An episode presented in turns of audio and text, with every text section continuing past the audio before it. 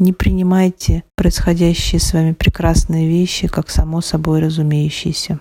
Когда встречаются ожидания и реальность. Пропускать это и забывать. Сложился пазл, все стало на свои места. И, конечно, юмор, потому что без юмора бы ничего не вышло. Это дети нас учат. Для меня огромнейшая радость. Просто я обожаю то, что у меня есть дети.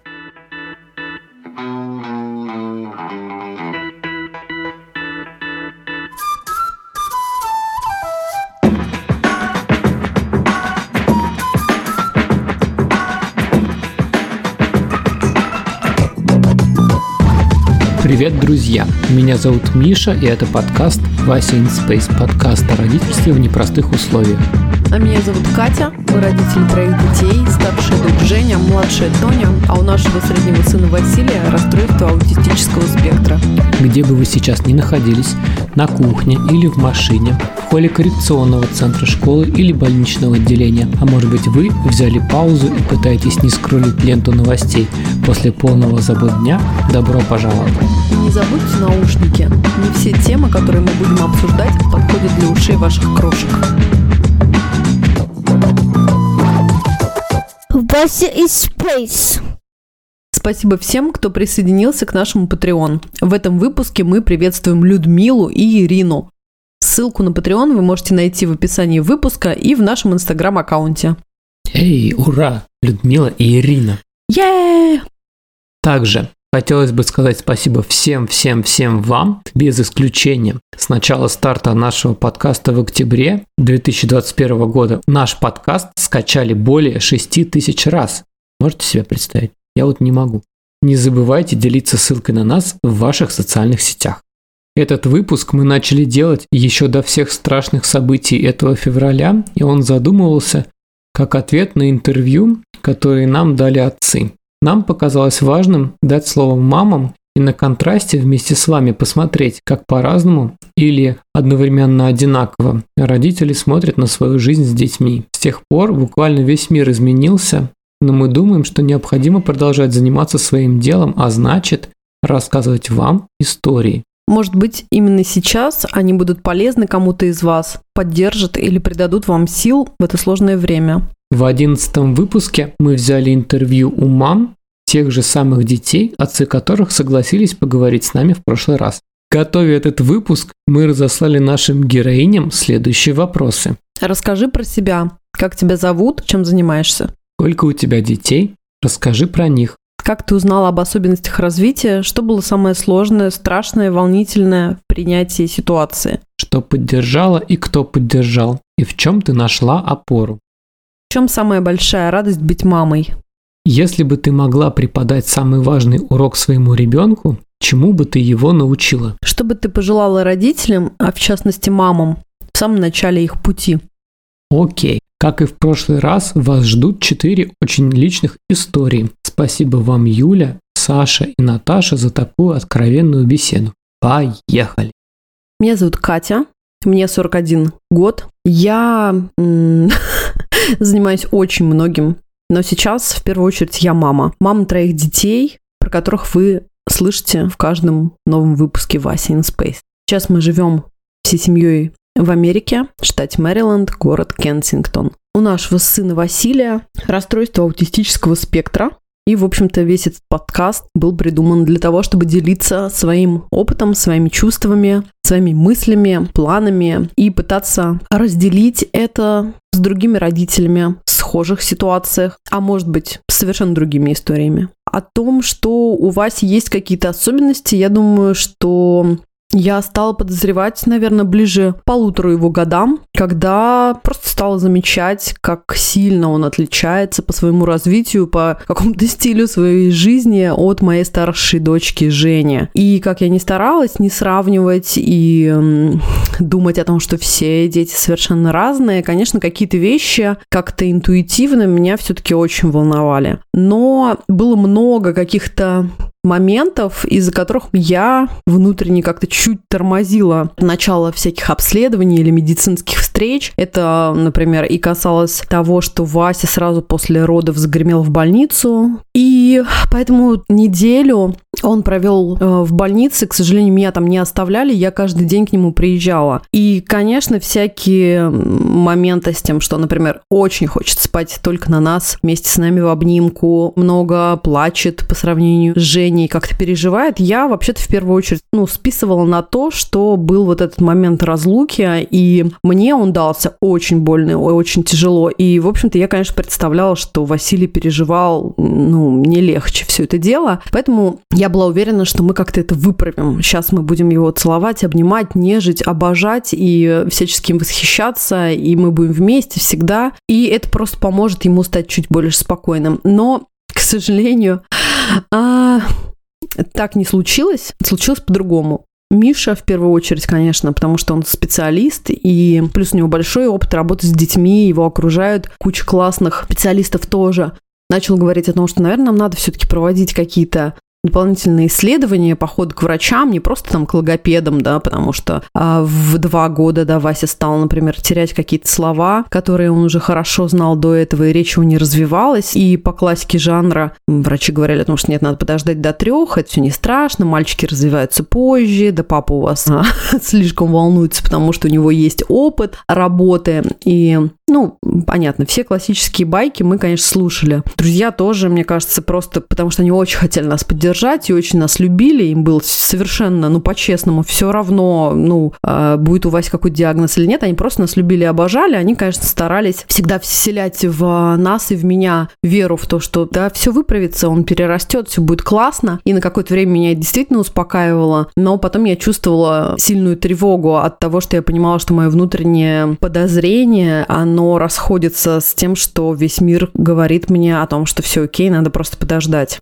Самым болезненным во всем этом, честно говоря, было даже не название каких-то диагнозов или поиск, как сейчас вот это все будет называться, а просто наше столкновение с тем, что Вася другой. Вася другой, и болезненнее всего и страшнее всего для меня было понимание и принятие того, что у нас не будет с Васей вот такого простого и легкого контакта, как э, с любым другим ребенком. И это касается просто разговоров, ответов на вопрос, э, какого-то общения, диалога или что-то еще. Потому что я понимала, что в два года Вася общается с нами и обращается к нам только когда ему что-то нужно. Конечно, он смотрит в глаза, он обнимает нас, он э, веселится и радуется. Но общение, которое нужно только ему. А если он хочет есть, пить, он говорил какими-то односложными предложениями, очень простыми фразами, простыми словами, ответить на вопрос «Вась, как у тебя дела? Что ты любишь? Это или это? Давай посмотрим, может быть, этот мульт, а не этот, или эту книжку почитаем». Он не мог. И для меня с опытом дочки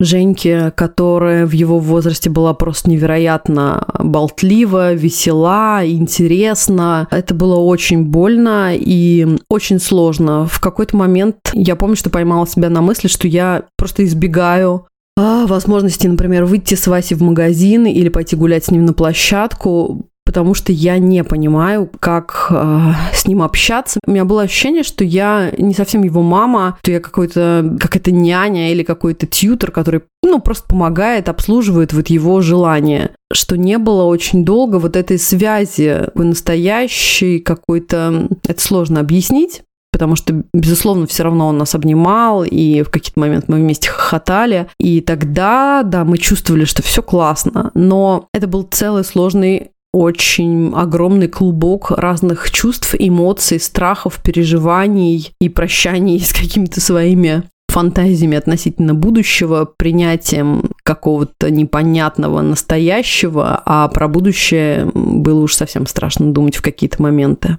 Поддержка и опора на самом деле всегда приходила из семьи. Миха, Женя, которые совершенно не сомневались в том, что мы справимся, а если сомневались, то не давали мне почувствовать это. Они, конечно, поддерживали меня в первую очередь, за что я им супер благодарна. Конечно, Миха со своим опытом делал очень много и позволял мне быть вот в этом состоянии просто такой хиппи любящей мамы, которая может не бегать по врачам бесконечно. То есть, конечно, я их посещала, но когда я выпадала в осадок после очередной встречи и столкновением с действительностью, он очень многое брал на себя и очень мне помогал. Женька, может быть, в силу своего возраста и такого врожденную какой-то любви и оптимизма, она настолько обожала и продолжает обожать Васю, и у нее никогда не было сомнений в том, что он ну, не знаю, хоть на какой-то грамм хуже, чем какой-то другой ребенок. Он прекрасен, замечательный, он самый лучший в мире малыш на свете. И на самом деле это была невероятно крутая поддержка, которая до сих пор меня очень бодрит и веселит. Конечно, наши друзья, невероятные друзья. А, это было забавно понимать, что мы попали в инклюзивный сад, просто потому что считали, что так нужно и так правильно. И в этом саду мы встретили, конечно, огромное количество замечательных людей, поэтому, когда стало понятно, понятно, что у вас есть какие-то особенности. Мы не потеряли ни одного из своих друзей, ни одну из своих подруг, потому что это никак не меняло их отношение к нам, к нашей семье, к Василию. Все очень поддерживали и продолжают это делать. Это тоже было очень важно. И третий пункт – это, конечно, да, сам сад и люди, которые в нем работали на тот момент, специалисты, воспитатели. Я просто видела, как они любят Васю, как он им интересен, как они стараются ему помочь. Это очень много давало надежды на то, что все будет классно. Еще супер помогала вообще моя работа и то, что я была занята кучей разных классных проектов. На самом деле это очень отвлекало и ну, позволяло как-то не избавлять вот свой ритм жизни, все время видеть классных людей, интересные вещи, какие-то возможности, еще что-то то, что я вот как-то не нырнула с головой во все это и в родительство, в том числе при всей любви и обожании своих детей, но я продолжала делать очень многое. А я думаю, меня это спасало. Я очень старалась не относиться к этой мягко говоря, не самой радостной новости, как ну, к чему-то уж настолько невероятному и переломному, как к чему-то чудовищному, что навсегда сломало мою жизнь. При всей боли я видела очень много радостей и стараюсь делать это до сих пор. Принятие, я думаю, на самом деле не случится никогда. Конечно, мне бы хотелось, чтобы Вася был самым обычным, классным, веселым и парнем всегда, но я знаю, что время от времени у него бывают какие-то невероятные закидоны, к которым просто надо привыкнуть. И в моменты откатов его каких-то знаний или его чудовищных настроений, его громких криков, его нежеланий что-то делать или быть с нами, очень больно. Но к этому тоже привыкаешь, похоже. Уже просто реагируешь не так остро. Если это, конечно, не совпадает, ну, с каким-то твоим погружением на дно из-за каких-то других вещей и каких-то событий, то тогда это вполне можно себе придумать, как пережить. Я очень стараюсь, чтобы у меня всегда был какой-то запас прочности, который я нахожу в людях в первую очередь, в общении, в Инстаграм, в своем блоге, в прогулках, в природе, в искусстве, в кино, в музыке, в чем угодно. Совершенно простые вещи, которые вот конкретно сейчас могут меня поддержать. Самая большая радость для меня быть мамой – это, конечно, какая-то действительно магическая способность детей позволять себе проживать заново собственную жизнь, причем проживать эту жизнь как-то по-другому. Мне кажется, это вот чистая магия, и именно то, что делает всех родителей счастливыми, несмотря на очень-очень многие сложности в родительстве, в любом родительстве. И удивительным образом очень долгое время Вася, конечно, не вписывался ну, в эту такую привычную историю, да, которую мы испытывали с Женей, или даже очень быстро стали а, ловить с Тоней, когда ребенок с радостью читает те книжки, которые ты ему подсовываешь, или смотрит те фильмы, которые ты очень бы хотела посмотреть с ним, играет в те игры, гуляет там, где ты хотел. Мы просто в какой-то момент осознали, что действительно Вася движется очень-очень медленными шагами. И самое сложное время, наверное, было было вот как раз от полутора лет до его пяти, когда ты действительно не понимал, что будет завтра, а уж тем более, что будет к моменту, когда надо пойти в школу, что-то еще, и все его жизненные навыки прилипали к нему настолько медленно, и надо было столько сил приложить, ну, к каким-то самым базовым вообще вещам. А это было, да, очень больно и страшно. В апреле ему будет 9, и я вижу, как много мы всего уже умеем, как много сын научился делать, как много всего крутого он вообще просто генерит сам.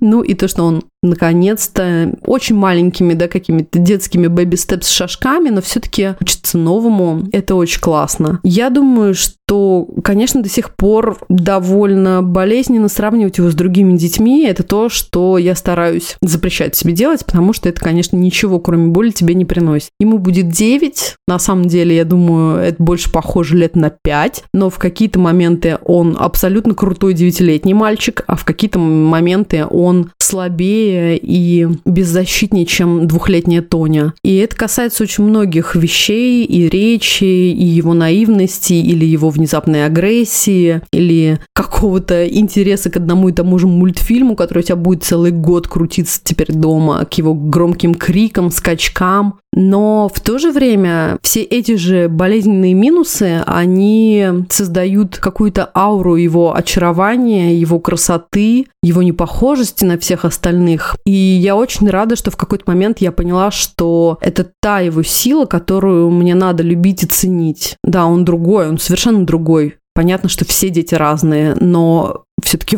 Вася разнее. И я стараюсь видеть в нем это и любить это просто, просто всем своим сердцем и всей своей душой, восхищаться им. Хотя в некоторые дни это особенно больно и особенно сложно и особенно тяжело. Тогда я, да, я позволяю себе где-то выплеснуть ярость и гнев. Иногда мы с ним скандалим, но я всегда извиняюсь. Я всегда пытаюсь, несмотря на то, что вполне возможно он не очень понимает, о чем сейчас происходит речь, но я все равно говорю это и я люблю, что у нас есть какие-то смешные ритуалы. Каждый вечер я читаю ему книги совершенно разные, от э, Эрика Карла до каких-то сложных историй. И, честно говоря, я перестала волноваться, а понимает ли он смысл настолько глубоко и именно так, как я бы хотела его до него донести. Мне просто нравится, что это наше совместное время, которое позволяет нам быть вместе. И в те вечера, когда я его целую и на ночь говорю ему «Я люблю тебя, сынок», он отвечает мне «Я твой сынок».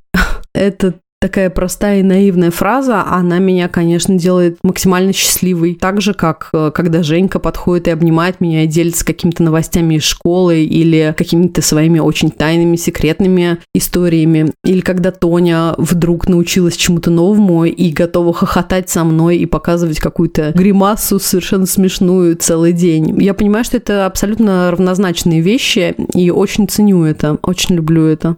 Мне бы очень хотелось сказать Васе о том, что на самом деле не страшно быть другим. Очень важно в этой жизни найти своих людей, и это не обязательно люди, которые связаны с тобой под какими-то кровными узами. Я очень бы хотела, чтобы он пробовал новое всегда, не останавливался, даже если у него не получается сейчас. Мне очень хотелось бы, чтобы он видел свою силу и свои таланты и развивал их как мог. Я обожаю, когда Вася рисует, я обожаю, когда Вася поет, я обожаю, когда Вася танцует или пытается нас веселить и показывает какие-то смешные сценки из мультфильмов или как он лицо закрывает ладонью и после улыбки делает страшное какое-то выражение лица, как Джим Керри. Меня это на самом деле восхищает и веселит, и я понимаю, что, наверное, для родителей обычного девятилетнего мальчика это какая-то полная хрень и ерунда, а для нас это полный восторг и радость. Мне хочется, да, чтобы он сохранил в себе какие-то самые смешные дурацкие таланты и не прекращал нас восхищать вот этими простейшими вещами. Если говорить про бытовуху, конечно, мне бы очень хотелось, чтобы он был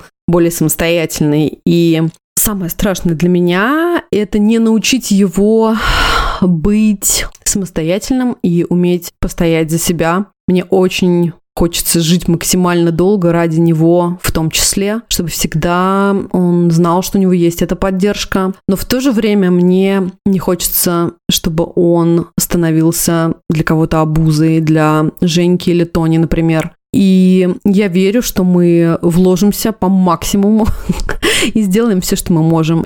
Родителям и мамам, в частности, которые сейчас находятся только в начале своего особого родительства, мне бы очень хотелось сказать, что Я знаю, как это непросто, я знаю, как это болезненно, но вы обязательно найдете тот луч радости, который будет вас супер поддерживать. Может быть, это произойдет не сразу, может быть, какое-то время вам действительно будет просто больно, обидно, досадно и зло. И вы абсолютно имеете право испытывать эти чувства, испытывать эти переживания, это негодование. Позвольте себе быть в этом, а потом потихоньку, отлежавшись на этом дне, постарайтесь оттолкнуться и делать какие-то малюсенькие шаги, пробовать что-то. Если вам не нравится специалисты или врачи, с которыми вы общаетесь, попробуйте кого-то другого. Общайтесь с другими родителями, находите радость в контактах. Если кто-то вас напрягает или вам не очень приятно быть человеком, вам все время надо что-то объяснять или что-то доказывать, ну, на какое-то время исключите его из своего окружения. Постарайтесь заботиться о себе даже в этом плане. Находите какие-то простые маленькие радости. Не забывайте просить о помощи. Очень хочется мне поддержать мам, которые воспитывают детей и особых детей сами, одни.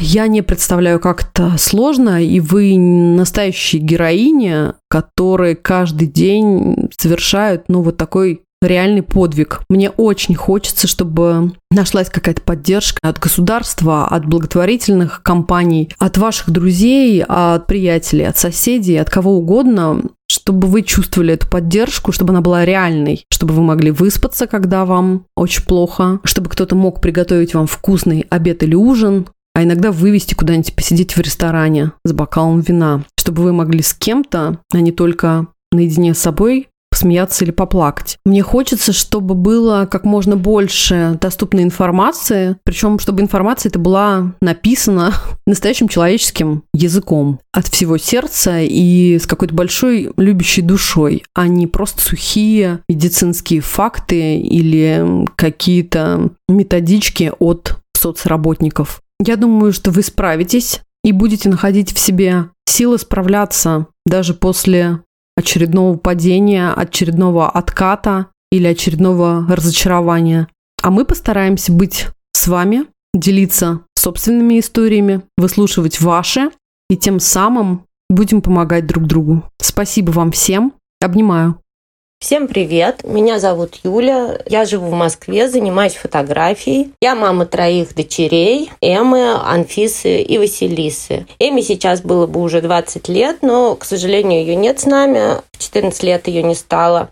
А младшие, Анфиса 17 лет и Василиса 7 лет, они с нами и радуют нас каждый день. Эмма была у нас первым ребенком. Беременность была сложная, но так как это был первый ребенок, я не очень это понимала. Вот, мы наблюдались в родительской школе в основном, такой в частной, которая за естественные роды, там туда-сюда. Может быть, это было большой ошибкой, кто его знает, сейчас уже этого уже не понять.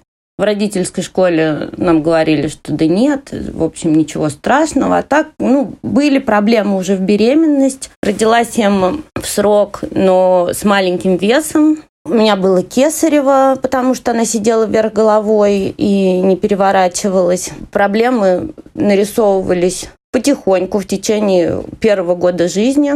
В 9 месяцев уже поставили ДЦП, в год стало понятно, что у нее эпилепсия. Потом в полтора года появилась катаракта. Естественно, она отставала в развитии. И так потихоньку-потихоньку то одно, то другое. Полутора годам ему стало понятно, что ребенок у нас на инвалидности. К двум с половиной мы оформили все это документально. На тот момент уже родилась Анфиса, к счастью. И жизнь наша продолжалась, состояла из сплошных реабилитаций, поиска одного, второго, третьего. Очень помогали люди, которые появлялись вокруг нас, мамы у которых были уже особые дети. Мы знакомились там то на реабилитации, то в больнице. Они подсказывали, кто лучше, как лучше. В общем, таким сарафанным радио искали пути для того, чтобы сделать жизнь ребенка более полноценной. Когда Эми было 5 лет, а Анфисе 3, по счастливой случайности и приложив очень много усилий, мы попали в наш инклюзивный детский сад, и жизнь, в общем, заиграла новыми красками, потому что мне очень помогло это все восстановиться. Я вышла из дома, я начала снова заниматься фотографией. И ну вот во всем этом кошмаре это было очень большой удачей, и это спасло нас. Принятие осознание диагнозов всех, так как они происходили постепенно. Ты в какой-то момент понимаешь, что твой ребенок вряд ли будет ходить или потихоньку мутнеет хрусталик, и никак это не можешь остановить. Это было болезненно, но происходило это постепенно, благодаря тому, что мы были вместе с Женей все эти годы. Как-то потихоньку, потихоньку это принималось, осознавалось. В пять лет понятно было, что, конечно же, она не пойдет там, например, в обычную школу, и что и заговорит-то вряд ли. Вот, но к семи годам, благодаря операции по методу Ульзибата в Туле, смогли снять спастику с ног. Эмма смогла ходить хотя бы за руку. Это было очень большим подспорьем, потому что ребенок, когда уже большой, таскать его становится просто невыносимо. Очень мне помогало то, что у меня всегда были замечательные няни. Вся пенсия инвалидная уходила на оплату нянь, но с нянями всегда везло. Мне кажется, что когда происходит такая катастрофа, твоя личная, в твоей жизни, очень важно уметь принимать помощь, не отказываться от нее никогда, искать какие-то пути, принимать помощь от государства. Там я научилась убивать пороги, получать подгузники для детей, которые мне хватало их и на Анфису, и на Эму получать путевки в санаторий. Ну, это занимало, конечно, какие-то силы, время.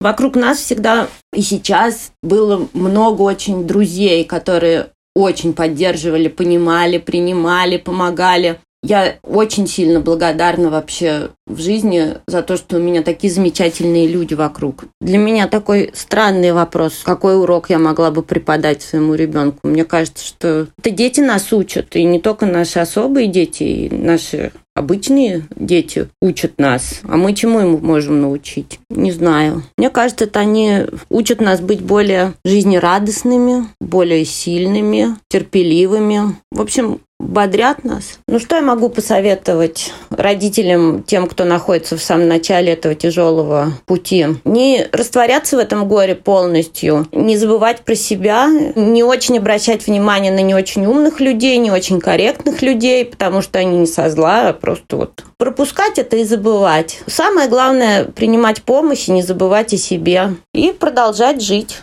Всем привет, меня зовут Саша, мне 33 года. Занимаюсь я стилизацией и продюсированием съемок. Мы живем в Сибири и с э, мужем, тоже Александром, мы воспитываем сына Оскара, ему восемь с половиной лет, и у него расстройство аутистического спектра. Первый вопрос, да, как я узнала об особенностях.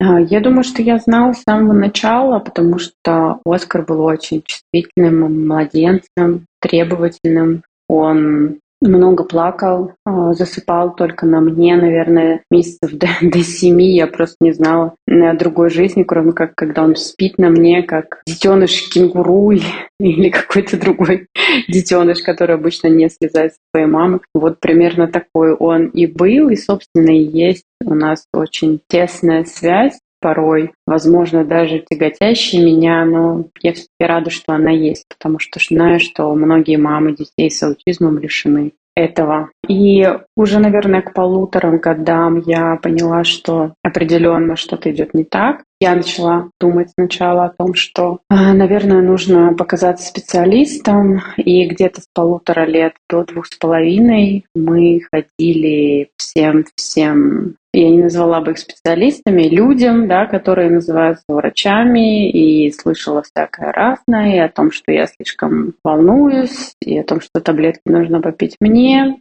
и слова из серии «Он же смотрит в глаза, какой аутизм», наверное, у него эпилепсия, и многое-многое другое.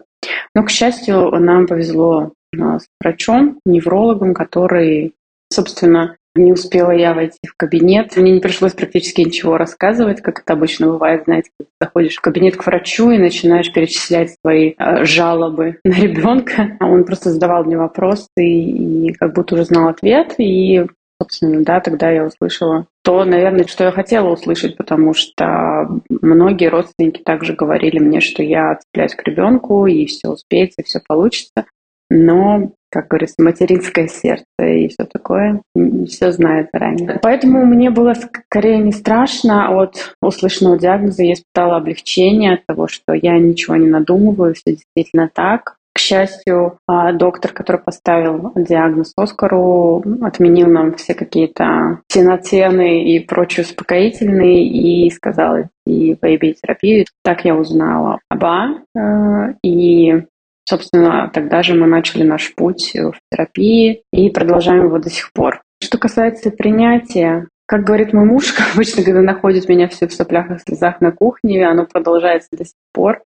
И я думаю, что это непрерывный процесс, потому что для меня самое сложное, наверное, каждый раз, когда встречаются ожидания и реальность, у меня было очень много ожиданий от родительства, я очень ждала того момента, когда я стану матерью, когда я смогу ребенку показать весь прекрасный мир, как я буду перепроживать с ним вместе детство и смогу показать ему какие-то прекрасные вещи, которые волновали меня в детстве. И каждый раз, когда я натыкаюсь на то, что мы с сыном очень разные люди, об это больнее всего. Потыкаться больнее всего это чувствовать. Например, э, я человек очень общительный, я люблю петь, танцевать, беситься. А, а мой сын, он человек строгих правил, и он не любит, когда поют, он не любит, когда включают музыку, он не любит, когда танцуют, громко смеются и так далее. А, я хотела пошутить, что домашняя кличка Адольф, но в свете текущих событий, наверное, не самая удачная шутка теперь. Вот. Поэтому, да, это всегда качели, я думаю, что особое родительство — это всегда качели. Вот вам кажется, что вы что-то преодолели, что-то получилось, а на следующий день ребенок в раздрае, ему плохо, он кричит, он в истериках, и ты падаешь опять об это, и ты думал, что у вас уже все хорошо, окажется, что не так хорошо и так далее. То есть ты учишься принимать день таким, каким он пришел к тебе. И у нас есть такая уже поговорка семейная с мужем, что есть хорошие дни, а есть плохие. Просто сегодня плохой день. И думаю, здесь, да, можно перейти к следующему вопросу, что меня поддержало и кто поддержал. Дело в том, что у меня была послеродовая депрессия, и, наверное, это такой самый мрачный для меня момент, в принципе, даже чуть ли не моей жизни. И мне очень помогло общение с другими людьми. И это был первый раз, когда я выбралась из ямы этой. Но потом, когда ребенок начал расти и стали очевидны различия между детьми других девочек, с которыми мы общались в младенчестве, мы отдалились, как-то это произошло естественно, возможно, да, то есть дети стали замечать, что он чем-то отличается. Возможно, кому-то стало некомфортно в нашей компании, я не знаю, но у меня есть друзья, и я им бесконечно благодарна за то, что они приняли и принимают моего ребенка таким, как он есть, и понимают, что да, его особенности накладывают определенные ограничения на наш совместный досуг, и я им очень благодарна. И с мужем мы справляемся в основном вдвоем. К сожалению, семья оказалась... Я не знаю, мне, мне сложно, я не буду их судить. Тут тоже такое разбитые ожидания. Я мечтала, что семья гораздо больше будет общаться с моим сыном. Поэтому мы вот как-то вместе стараемся. И наверное, меня все-таки очень поддерживает, как бы то ни смешно не звучало, Инстаграм и мои э, товарищи по переписке, я не знаю, товарищи по Инстаграм, с кем я могу пошутить, э, пообщаться.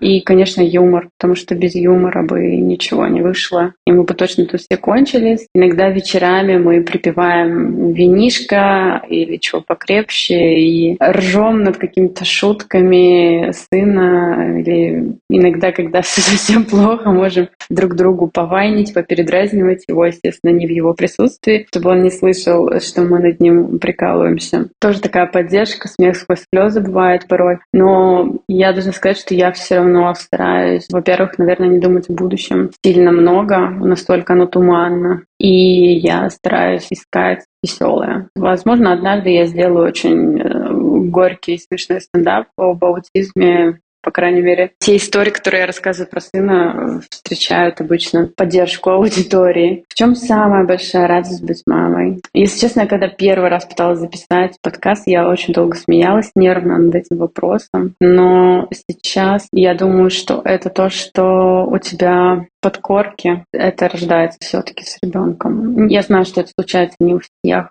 И я искренне чувствую людям, у которых не случилось вот этого, этой подкорковой записи. А, но я могу сказать, что я просто смотрю на него спящего и думаю, какой же он у меня красивый мальчик и прекрасный, и, и нежный. Конечно, я так не думала в тот момент, когда он дерется со мной или а, со всей дури дает мне головой по носу или что-то еще. Но я думаю, что самая большая радость в теплых, сладких мгновениях, когда он в хорошем настроении, когда он приходит ко мне и говорит, мама, я тебя люблю, или как сказать, я тебя люблю на английском, что-то такое. Для меня это самая большая радость. И еще тот момент, когда я вижу, как его все-таки порой радует этот мир, когда он искренне счастлив от чего-то. Смешная байка про то, как Оскар очень долго не понимал э, концепцию праздников и подарков, или он даже в магазинах отказывался что-то покупать. И я учила его хотеть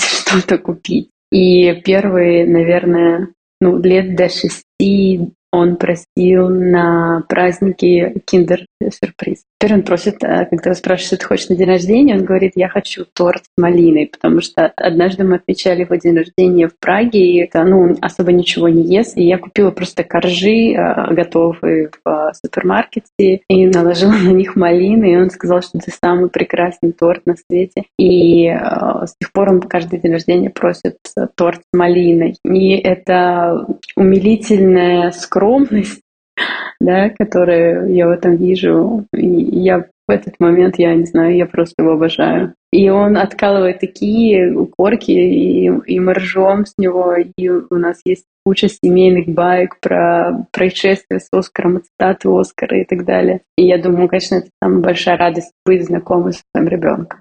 Я думаю, что самое большое мое желание, чтобы он поверил в то, что мир — это интересное и прекрасное место.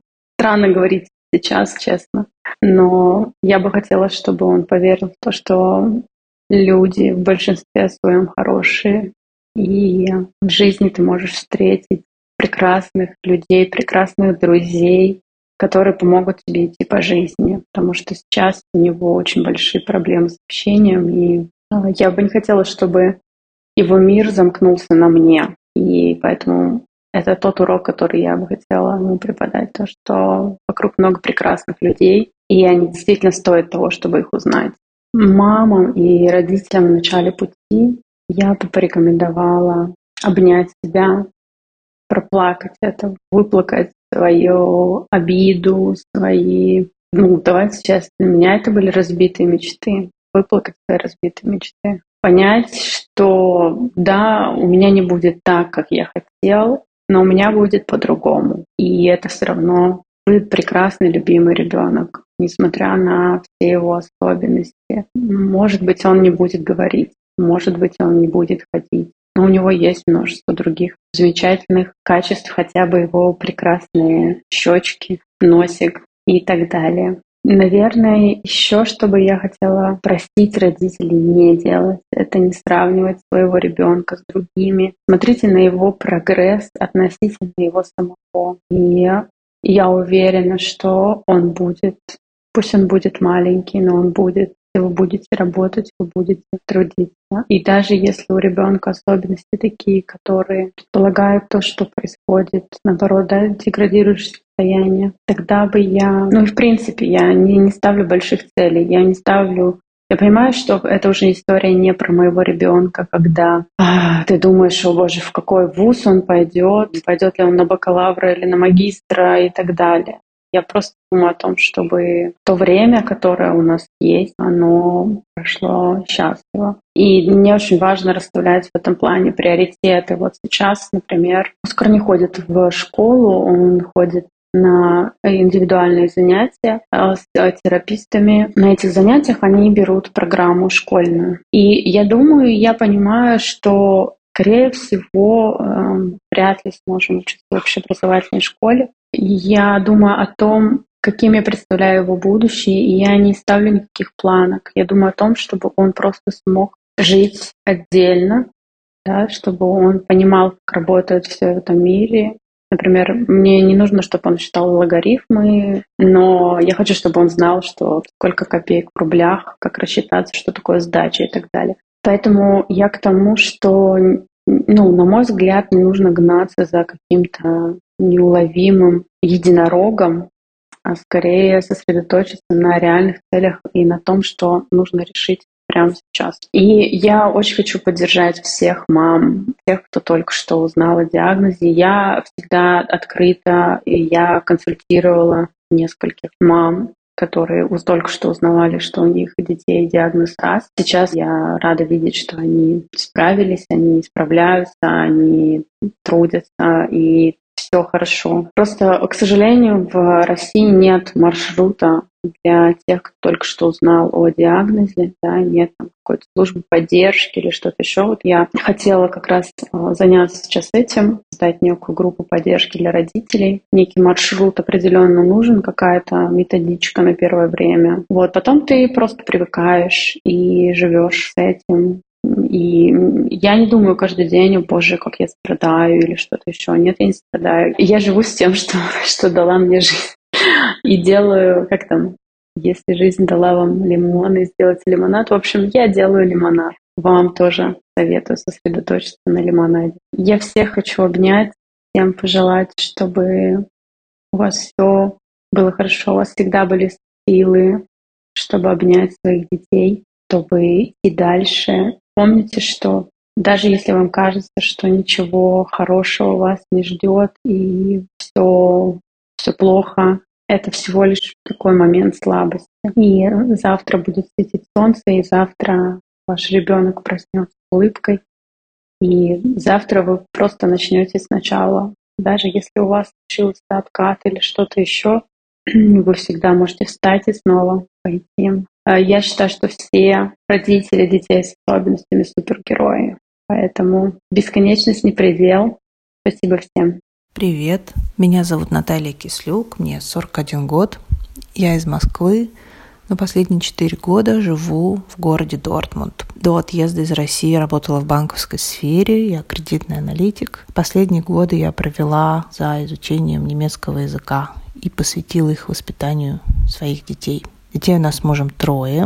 Это Михаил, ему 12 лет, Мария, ей 9, и Александр. Александру 6 лет. Нашего старшего сына Миши врожденное генетическое заболевание, которое называется нервно-мышечная дистрофия Дюшена. При этом заболевании присутствует поломка в гене дистрофин, при которой не вырабатывается белок дистрофин. Означает это, что мышцы постепенно теряют свою силу.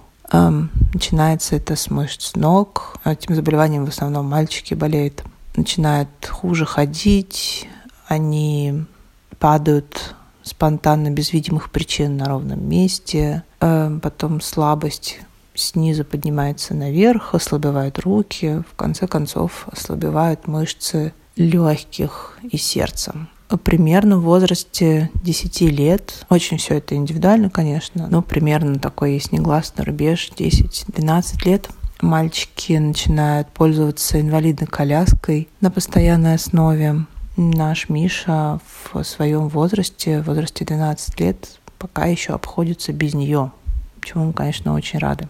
Помимо основного заболевания, у Миши есть э, сложности в обучении, он э, практически не умеет читать, у него сложности с математикой, у него интересное эмоциональное состояние, периодически бывают вспышки гнева, есть такие штуки типа избирательности в еде, в одежде, сверхчувствительность э, к свету, громким звукам. Ну, он такой интересный у нас мальчик. При этом очень добрый, ласковый, чуткий, ну, просто наш любимый Мишка.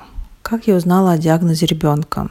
Мы начали подозревать, что с Мишей что-то не так, когда ему было примерно два года. Сейчас, э, возвращаясь назад, я Миша мой старший сын, я вижу, как он не похож был даже в своем младенческом возрасте на других моих детей младших, на Машу или на Сашу. Но поскольку это был первый ребенок, я не могла как-то сказать, что он прям сильно отличается. И that это не были какие-то заметные отличия, тем более, что, например, ни один врач мне не сказал в Мишином младенческом возрасте, что с ним что-то не то. Но теперь уже, будучи мамой мальчика с мышечной дистрофией Дюшена, я могу явно сказать, какие в его детском возрасте были признаки, которые мне подсказывали, что что-то все-таки здесь не так. Дело в том, что когда ребенок рождается, родители сначала не знают о том, что у сына есть генетическое заболевание. И анализ после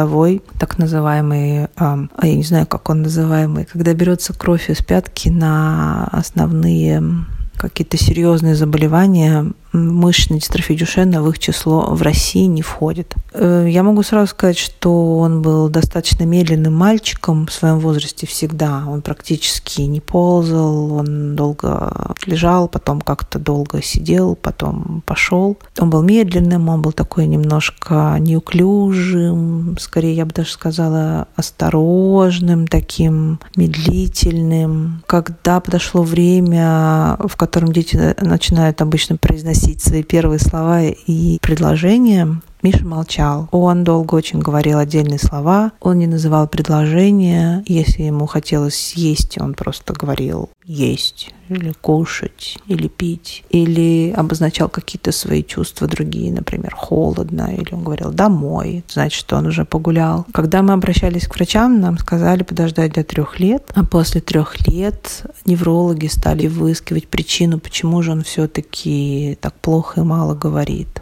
Эм, нам повезло, потому что нам попалась проницательный врач, молодой невролог Мария Александровна, если она слушает этот подкаст, я передаю большой привет. Она оказалась очень пытливой и смогла направить нас на генетический тест взятия крови из вены, в результате которого было установлено, что у Миши мышечная дистрофия Дюшена. Что было самым сложным в диагнозе? Несколько факторов. Во-первых, это длилось несколько месяцев, практически целый год, наверное. В январе-феврале мы начали заниматься, как раз когда Мише исполнилось три, походом по различным врачам, и в декабре мы получили диагноз. Это, правда, была изматывающая такая процедура, потому что когда я сказала, что нам повезло, и мы сразу попали к нужному врачу, но мы до врача еще успели походить там по каким-то массажам, обойтись без каких-то диагностик. То есть я думала, я еще чуть-чуть подожду, и вот оно разовьется, и за лето все-таки он подрастет, и какой-нибудь скачок в развитии произойдет. Но он не произошел. Поэтому, как ни странно, наряду с э, отчаянием, с болью, со страхом, я еще испытала облегчение, что закончился этот период неопределенности, и что у ребенка теперь есть диагноз, и значит, можно дальше жить, исходя уже из э, каких-то новых условий, что-то с этим делать. И как-то, правда, как многие родители говорят, сложился пазл, все стало на свои места, и стало понятно, что нужно делать. Но с этим как раз было не очень понятно, что делать, потому что в России на тот момент, 9 лет назад, получается, уже почти не было информации адекватной о мышечной дистрофии Дюшена. Все, что было, это сухие факты из Википедии о том, что ребенок не доживет до 20 лет, и какие-то страшные картинки мальчиков со скореженными ступнями и искривленными спинами что, конечно, родителям, которые узнают о неизлечимом заболевании своего ребенка, очень неприятно смотреть на все это. Ну и плюс э, отсутствие врачебной этики в нашей стране на тот момент. Это было тоже очень травмирующий опыт, когда врачи просто оставили нас один на один с диагнозом и не оказали нам никакой моральной поддержки или какой-то психологической поддержки, а просто должным образом не сообщили о диагнозе, бросив его название в трубку телефона. Наверное, это такие самые сложные вещи, которых я вспоминаю о первых месяцах нашей жизни с мышечной дистрофией Дюшена. Что меня поддержало и что было для меня опорой? Ну, я отношусь к такому числу женщин, которым повезло с мужьями. Все стадии горя от принятия диагноза, от получения, вернее, его до, наверное, последней стадии принятия, которой может и не быть. Мы все это делили пополам и проживали вместе. Более того, Толик даже взял на себя больше.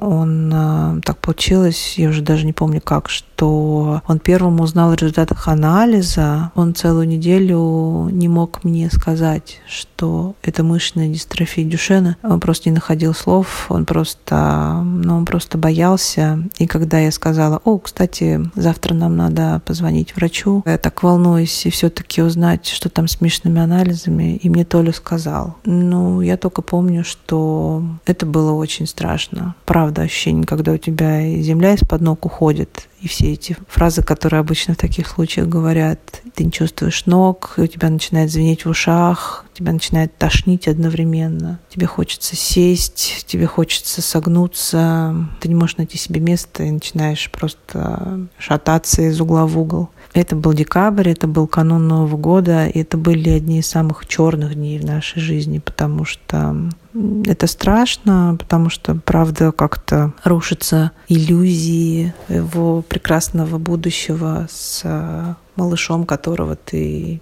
не знаю, ведешь за руку в припрыжку какую-нибудь футбольную секцию. И, повторюсь, из-за отсутствия информации в голове сразу возникали это ужасные картины, перспективы будущего, которое нам предстояло. А, было страшно ложиться спать, почему-то меня очень сильно накрывало ночью. Мне помогало то, что я не гасила свои чувства. Я много плакала, я плакала сама, я плакала при Толе, мы плакали вместе. В этом плане мне кажется, что я сумела как-то этот этап прожить.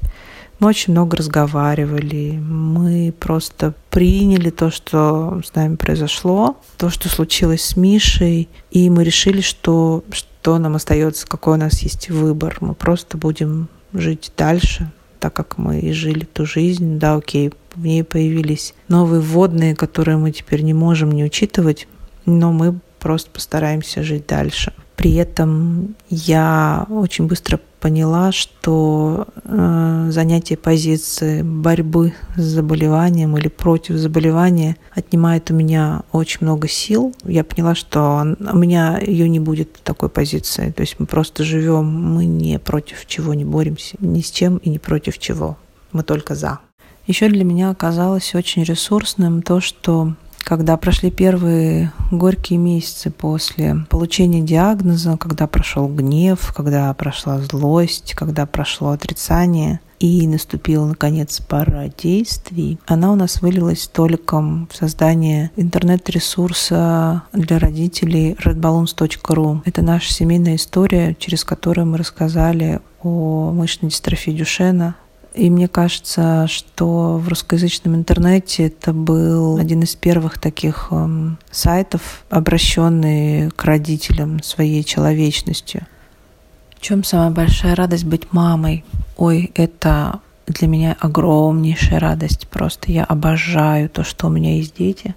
Я их очень сильно люблю, и это радость просто от того, что ты каждый день проживаешь как будто бы вместе с ними, но в то же время свое детство. И я с особой радостью наблюдала за своими малышами и думала, вау, как же круто материнство, родительство в принципе. Это как машина времени. Ты можешь наблюдать за своим ребенком, как, например, этот маленький человек за первый год своего жизни, только родившись, успел так сильно измениться. Просто колоссальнейшие изменения в маленьком человеке, который ты имеешь счастье наблюдать, не помня при этом себя в этом возрасте. Это просто машина времени. И дальше совершенно прекрасно эти возрасты тодлеров и потом кризисы трех лет и последующих э, кризисов всей жизни. И сейчас, например, у меня дети такого предподросткового возраста, очень интересного, совершенно какого-то ранимого. Они мне напоминают сейчас каких-то пугливых оленят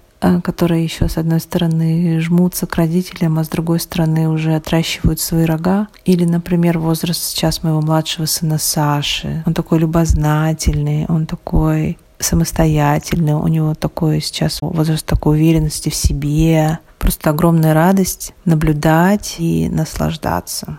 Какой самый главный урок? Наверное, может быть, какие-то маленькие уроки. Я бы сказала Мише. А Миша, кстати, классно исполняет советы, о которых ему говорят. Я бы сказала, Миша, прислушайся, не обманываешь ли ты сейчас себя? Действительно ли ты согласен с тем решением, которое ты сейчас хочешь принять? Хорошо ли тебе с ним?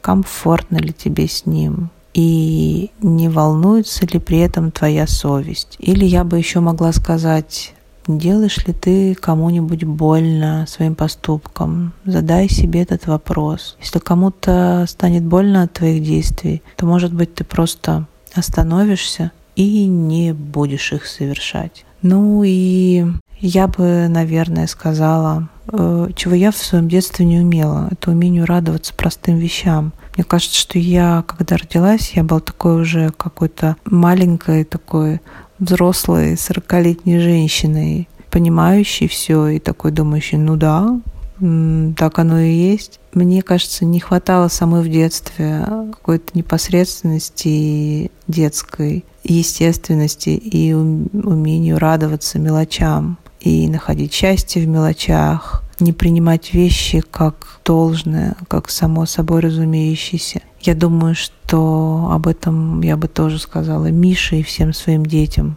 Не принимайте происходящие с вами прекрасные вещи, как само собой разумеющиеся.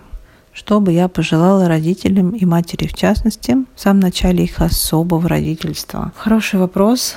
Я уже на него себе отвечала, мне кажется. Я бы сказала, что нужно обязательно дать себе время выплакать все, что хочется выплакать, прожить то, что нужно прожить, не позволять говорить себе «соберись», не позволять гасить свои чувства. Эту стадию надо обязательно прожить, и не нужно ее проскакивать. Потому что, мне кажется, это такой естественный процесс реакции на какой-то стресс, на какое-то негативное событие, который просто требует физиологические проживания в вашем организме. И если вы это от себя прогоните, то оно когда-то вас э, настигнет и даст о себе знать каким-то большим срывом, чем-то невыплаканным и невыстраданным. Поэтому надо обязательно прожить, надо обязательно себя пожалеть, и надо быть очень бережным к себе. Что бы я сказала себе в первые месяцы или годы особого материнства? Вот, кстати, классный вопрос. Я думаю, что все, что бы я себе не сказала тогда, 8 э, лет назад, оно принесло бы мне малое утешение, малую его толику, потому что тогда как раз э, я никого не слышала и несмотря на то, что, конечно, вокруг находились люди, и мы рассказывали друзьям, которые за нас волновались, и нашим родственникам. И, кстати, каждый раз когда мы рассказывали людям из круга нашего окружения о мишном заболевании, это было очень больно. Каждый раз я как будто бы отрывала пластырь от чуть подзажившей раны, но потом к этому привыкаешь и об этом говоришь так же спокойно, как о прогнозе погоды, собственно говоря. Ну, это просто часть моей жизни. Ну, как-то жизнь и жизнь, которая состоит из многих кусочков. Тем не менее, я бы все-таки, наверное, сказала себе, что будет классно, все равно будет прекрасно. Наверное, кстати, тот период горевания, который я прожила, дав этому определенное время, он не растянулся у меня на какой-то большой срок или даже на там всю мою жизнь. Я быстренько, как говорят, закрыл этот гештальт и больше к нему не возвращаюсь так сильно. Нет, хотя вру, возвращаюсь, наверное, потому что Мишина заболевание прогрессирует, и это значит, что мы приспосабливаемся. То есть у него какое-то время была плата его развитии, и ты думаешь, ну окей, как бы ничего не происходит, но вот он ходит, у тебя ребенок, и ходит, и все с ним нормально. И потом ты начинаешь замечать, что он э, в один прекрасный день не может забраться на кровать, на родительскую, потому что она повыше, и тогда его надо подсадить. Или, например, он уже не может подняться по ступенькам. Или, например, он уже не может сесть в машину и кричит и говорит, мама, подсади меня. И такие моменты, как-то они незаметно к тебе подкрадываются, становятся частью твоей жизни, как так неприятненько тебя покалывают, напоминая о том, что тебе надо подкручивать колесики, настраиваться, а, подкручивать эти винтики на новые условия в твоей жизни, и ты так вроде бы, блин, ну нет, ну нет, но все равно тебе нужно к этому привыкать. Или как, например, момент появления инвалидной коляски в э, семье, он очень тоже сильно является травмирующим и болезненным для, мне кажется, большинства семей. Но я бы все равно сказала, что будет классно себе тогда, 8 лет назад, я бы ни за что, вообще ни за что не променяла свою жизнь или жизнь с Мишей на какой-то другой вариант. А еще я бы себе сказала, знаешь, ты справишься. И мне кажется, что я хорошо справляюсь. И еще я бы сказала, ну, если тебе будет казаться, что ты не справляешься, ну, как бы значит так. Наверное, на этом все. Окей. Совершенно разные и удивительно схожие получились истории. Но мы очень надеемся, что рассказы наших героинь найдут отклик у вас и, может быть, помогут, поддержат вас сегодня. Спасибо за то, что вы были с нами. Не забудьте подписаться на наш подкаст и оставить отзыв на вашей подкаст-платформе. Мы будем выходить раз в две недели. Мы всегда рады лайкам и комментариям. Ваша поддержка очень важна для нас. Присоединяйтесь к нашему Patreon. До встречи. Пока. И мирного всем неба над головой. Да. Пока.